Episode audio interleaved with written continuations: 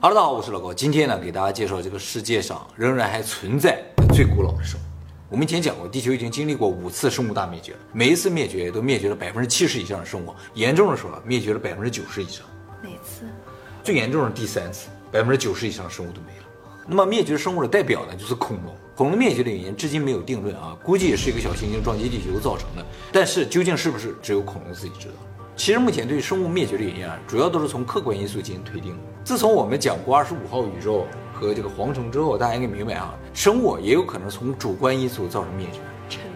对，行为沉沦呢会引发物种的自杀、内部之间的相互争斗、厮杀，还有就是繁殖的困难，这些呢就会造成物种灭绝。而这种主观因素造成的灭绝，就真的很难从考古学上发现。比如说我们看到同一种生物的一公一母死在一起。我们会觉得他们是相亲相爱的，是吧？很有可能是因为他的行为沉沦、相互争斗而死，这从考古学上就看出来。虽然每次生物大灭绝啊，几乎所有的物种都灭绝了，但总有那么几种物种啊，它能够活下来。而且有的物种啊，它经过好几次生物大灭绝都没灭绝，不管是高温还是寒冷，小行星撞地球它都不死，然后行为也没有沉沦，行为也不沉沦，几十亿年生生不息，一直到今天，就是身体和心理上都非常的健康。他们是地球最古老的居民，所以被叫做活化石。在他们眼里，咱们都是新物种，孙子辈儿长大了。对，所以今天呢，就给大家细数一下这些活化石啊。第一个活化石，鸭嘴兽。鸭嘴兽是最特别的一种哺乳动物啊。它虽然是哺乳动物，但是是卵生。它在这个世界上已经没有近亲了。鸭嘴兽属的动物只有它一种。目前发现的最古老的鸭嘴兽的化石呢，是在澳大利亚的白垩纪的地层中发现。也就是说，鸭嘴兽是和恐龙生活在一个时代。那么推断呢，它可能两亿年前就已经出现了。鸭嘴兽属于濒危物种中的极危物种，哎，马上就要灭绝了。那么这个动物在十八世纪刚一发现的时候，英国的生物学家以为这是一个恶作剧，就是看到鸭嘴兽的标本，以为是谁啊恶作剧缝了这么一个东西，就在那 对对，在那找嘴和头之间的有没有缝线。结果没发现，才知道啊，真的有这种生物。鸭嘴兽的寿命，野生的平均在十一年左右，而人工饲养的最长能达到十七年。它们平时啊，主要生活在水里啊，以一些小鱼小虾、有贝壳类的东西为食。它最长的闭气时间呢，能达到四十秒，我长，是吧？它在水下找食物的时候，不靠视觉，不靠听觉，不靠嗅觉，不靠味觉，甚至不靠触觉，它靠什么？直觉，差不多，它靠电磁感应跟海豚一样。对对对，哺乳动物里边有电磁感应这个能力，只有它和海豚。那么鸭嘴兽也是为数不多的有毒的哺乳动物。它的后脚上面长了一根刺，这个刺啊，在它发情期的时候就有毒，而且毒性非常的强，扎到猫猫狗狗一下就死。扎到人的话，虽然不能立刻死亡，但是呢，会疼好几个月。那么目前已知有毒的哺乳动物呢，还包括钩齿蛆和臭鼬。钩齿蛆就是这个东西。哇，好吓人！长得像老鼠，但其实不是老鼠，跟老鼠一点关系都没有，一点关系没有，一点关系都没有，那就是大老鼠。啊，是两个完全不同的物种，发展发展长得有点像了。它的眼睛非常小啊，是瞎的，主要靠鼻子搜索食物的啊。而且呢，它个头要大一些，一般体长三十厘米。唾液中呢含有神经毒素，可以麻痹猎物。这个动物目前只有加勒比海的大安第斯群岛上面有，属于濒危物种。但其实它在这个岛上是无敌的，没有天敌，所以呢，它就不会防守。后来人到这个岛上之后，就把猫啊鸟带上去了，就成为它的天敌。但是它从来没有防守过嘛，所以谁抓它都一抓一个准。是吗？对，不会逃跑。只有它想抓别人的时候，想攻击别人的时候，它才会咬。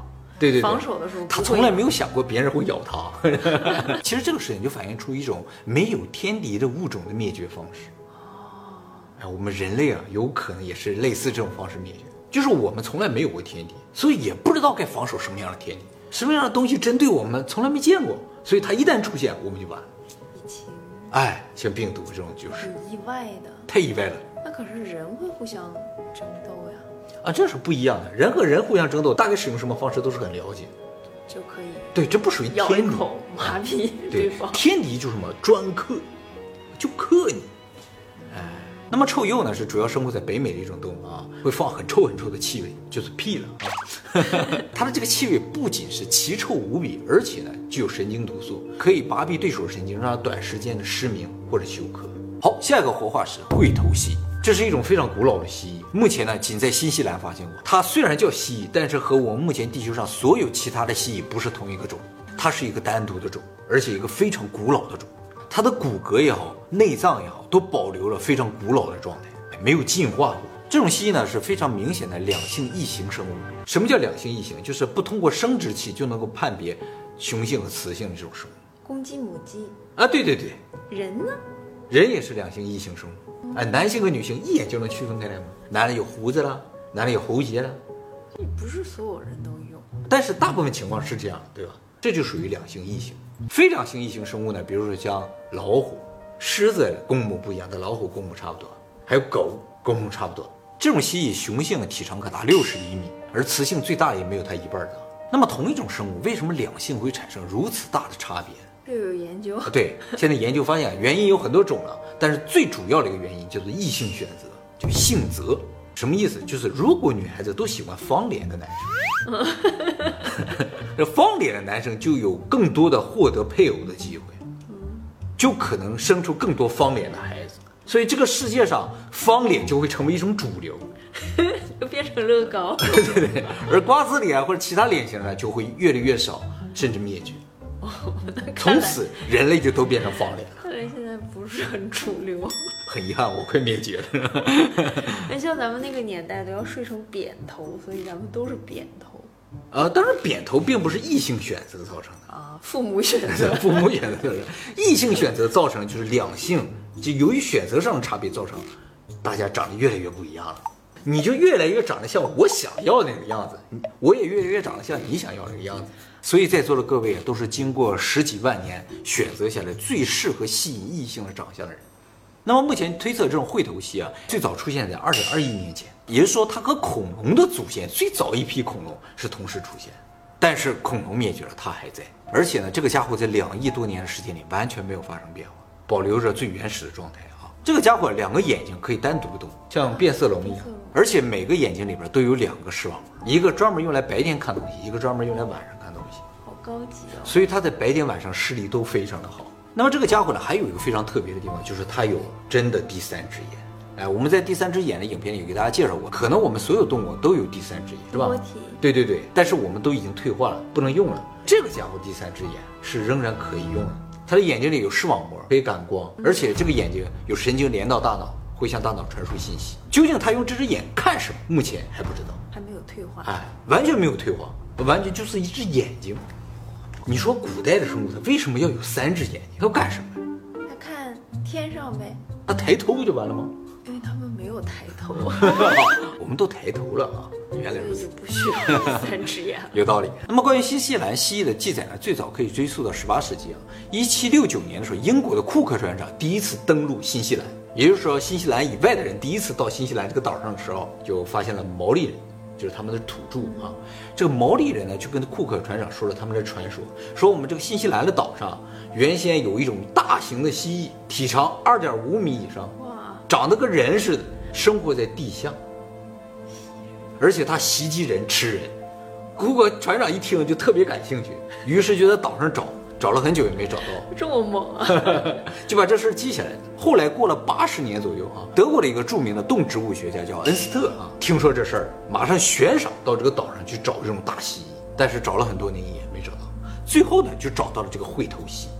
这差太多了。对对后来把这个喙头蜥拿回来的时候研究了一下，发现它确实和那个毛利人描述的蜥蜴完全没有关系。但是啊，它有一点和人有点像，就是它呢也是大概在十五到二十岁的时候达到性成熟，寿命可达六十年到一百年，基本上跟人类的生命周期差不多啊。哎，阿努纳奇不就是拿对蜥蜴人的基因和不是蜥蜴人基因，拿蜥蜴和他们的基因合成了蜥蜴人。蜥蜴人？也就是说，阿努纳奇啊，可能在新西兰有登陆过。好，下一个活化石呢，叫做毛尾鱼，也叫拉蒂曼鱼。拉蒂曼呢是发现这种鱼的人的名字啊，是南非博物馆的一个工作人员。这种鱼呢，原以为在几千万年前就已经灭绝了，结果在一九三八年的时候，南非的渔民呢在西印度洋上打鱼的时候，打上了一堆鱼，其中就有一只这个鱼。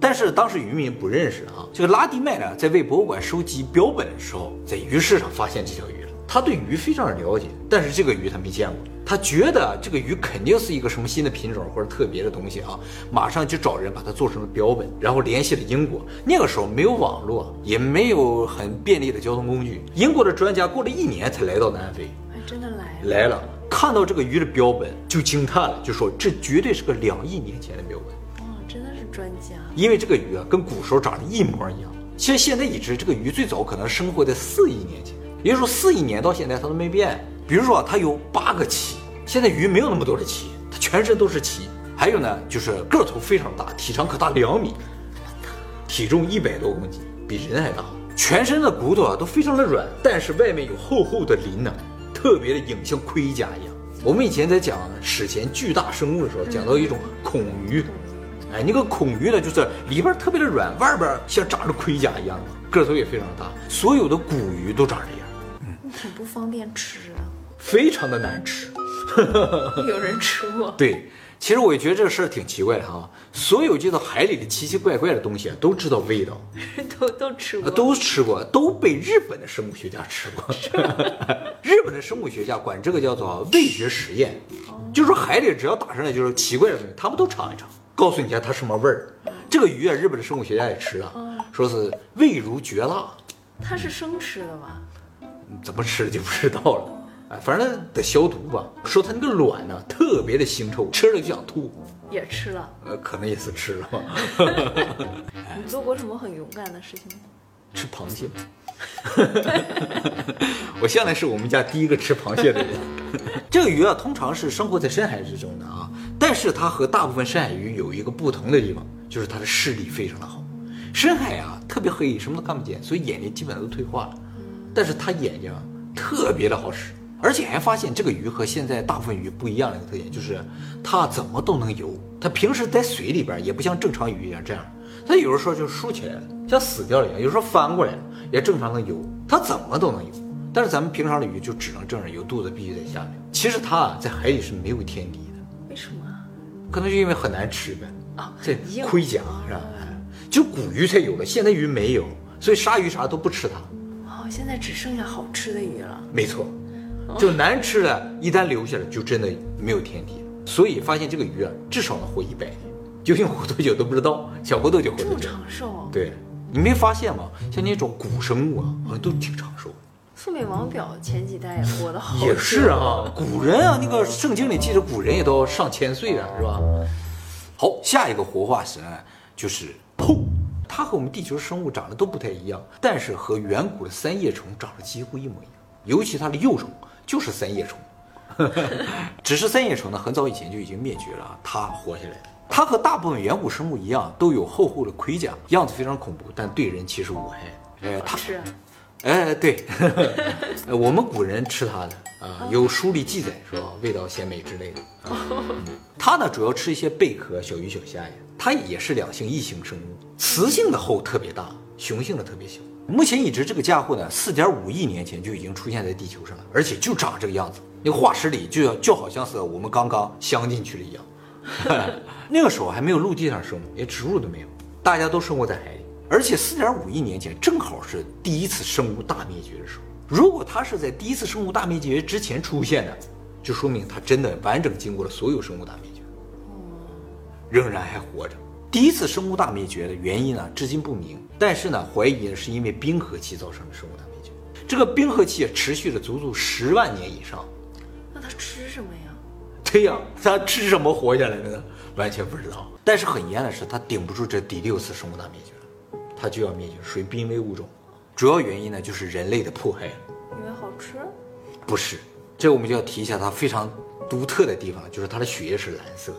我们地球大部分生物的血液都是红色的，因为我们地球啊就是个铁球，主要成分是铁，我们血液里也含铁，所以呈红色。但是这个家伙血里没铁，全是铜，呃，铜离子。其实它的血液在自己身体里的时候是透明的，流出来的时候遇氧一氧化变成蓝色。在我们古人吃它的时候还不知道它的血液很有用，但是现在发现它的血了不得。现在的研究发现啊，后啊是没有免疫系统。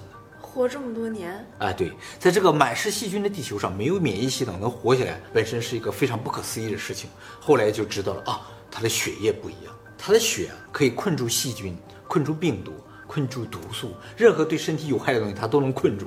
太牛了吧！就保证了他永远都不会就是被外边的东西袭击而死啊。他当当然可能被其他东西吃掉，但是那些病毒什么杀不死他，就不会繁殖。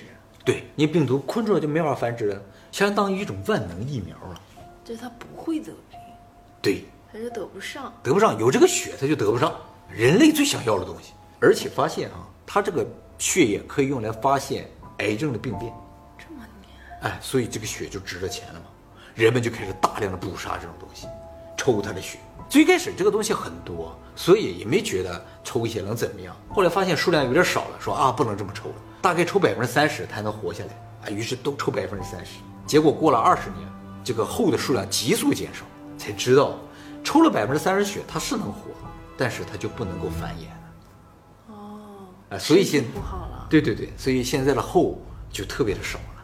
它这个血液现在啊，最贵一升能卖到一点五万美金，所以也被称作叫液体黄金。普通人买它没有用吧？普通人买来没什么用，喝没啥用。啊，而且近一年的研究呢，正准备把它呢制成治疗艾滋病的药物，因为它能困住病毒嘛。嗯，这个后啊还有一个特别有意思的地方，就是它是一夫一妻制，而且一旦结成夫妻，两个后就啪粘在一起了，变成一个了。雄性就永远贴着这个雌性，两个人不管到哪里都在一起。抽血的时候一抽不就抽两个？哎，一抓就是抓两个。好，最后一个，地球上最古老也是最普遍存在的活化石——蓝藻。哦，蓝藻。蓝藻呢是一种非常古老的细菌，和另一种古老的细菌呢是近亲，就是大肠杆菌。它生存范围非常的广，只要是有水的地方，基本上都发现过蓝藻。像江河湖海就不用说了，冰山之上、温泉里边都有蓝藻，就是说它能承受非常高的温度。蓝藻啊是那种单细胞的原核生物啊，用肉眼是看不见的，但是我们见过，就是你见没见过那个特别脏的湖，上面有一层绿色的膜？哎，那就是蓝藻。目前呢，在二十二亿年前的这个化石里边发现了蓝藻的化石，所以它已经在地球上至少活了二十二亿年了。现在认为蓝藻很有可能是地球上最早的获得光合作用并产生氧气的这种生物。光合作用就是从它来的，所以没有它的话，也就不会有我们现在这个地球，也不会有我们这些高等生物。光合作用呢，现在大部分植物都有了，所以很普遍、很常见啊。但其实光合作用的原理至今不明，只知道有叶绿体的生物呢，就能够把光和二氧化碳和水转化成葡萄糖、氧气和水。所以光合作用就是通过光照把无机物变成有机物，把光能变成生物能的这么一种机制啊，非常神奇。原则上，如果我们人类具备了光合作用，人就不用吃饭了，饿了就出去晒晒太阳就饱了。晒太阳又不好吃，你怎么知道不好吃也不是为了说不定。相当的好吃。所以呢，现在很多大型机构都在研究人工光合作用，而且利用这种人工光合作用还能够生产石油的替代品。我看最新的研究说啊，光线对于人类和对于植物来说意义是完全不一样的。我们对于光线就感觉亮啊、颜色啊、温暖之类啊，但是植物看到了光是光子，叶绿体会抓住光子，一个个抓住之后呢哎，把它转化成能量，而转化的过程呢是在微观世界里完成的，属于量子力学的范畴，所以至今原理不明，怎么转化的不知道。太玄幻了。哎，所以蓝藻是最早使用量子力学的生物。而且事实上，我们现在地球大部分的氧气吧，也都不是通过植物产生的，而是通过这个蓝藻产生的。所以植物少一些吧，可能并不会直接影响地球大气成分。但是蓝藻如果没有了，人类啊，所有的需要氧气的生物都要灭绝。好，那么今天就给大家介绍几种非常典型的活化石啊。活化石听这个名字感觉非常的少见，但其实并不少见。植物里边的活化石特别多。给大家说一个非常常见的植物活化石——银杏。银杏树，银杏树是活化石，在二点七亿年前的这个化石里边就有银杏的化石，跟现在的银杏树长得一模一样，就二点七亿年它都没变过。植物这种特别的多，多少亿年都没变。所以恐龙看到的森林可能跟我们看到的森林差不多，是啊，一片森林。应该是一样的，是吧？也就是说，几亿年前这个地球跟现在可能没太大变化，只是初期上面设定可能是一样的，一样的，今儿里边动物换一换所以生物大学学肯定就是格式化了，格式化一下。那为什么会留下他们啊？他们是初期设置那一批里的。对对对，有可能。所以啊，几亿年后的地球也应该是这个样子，他们也应该吃着白果虾仁儿，恐龙也吃，他们可能是白果炒毛尾鱼。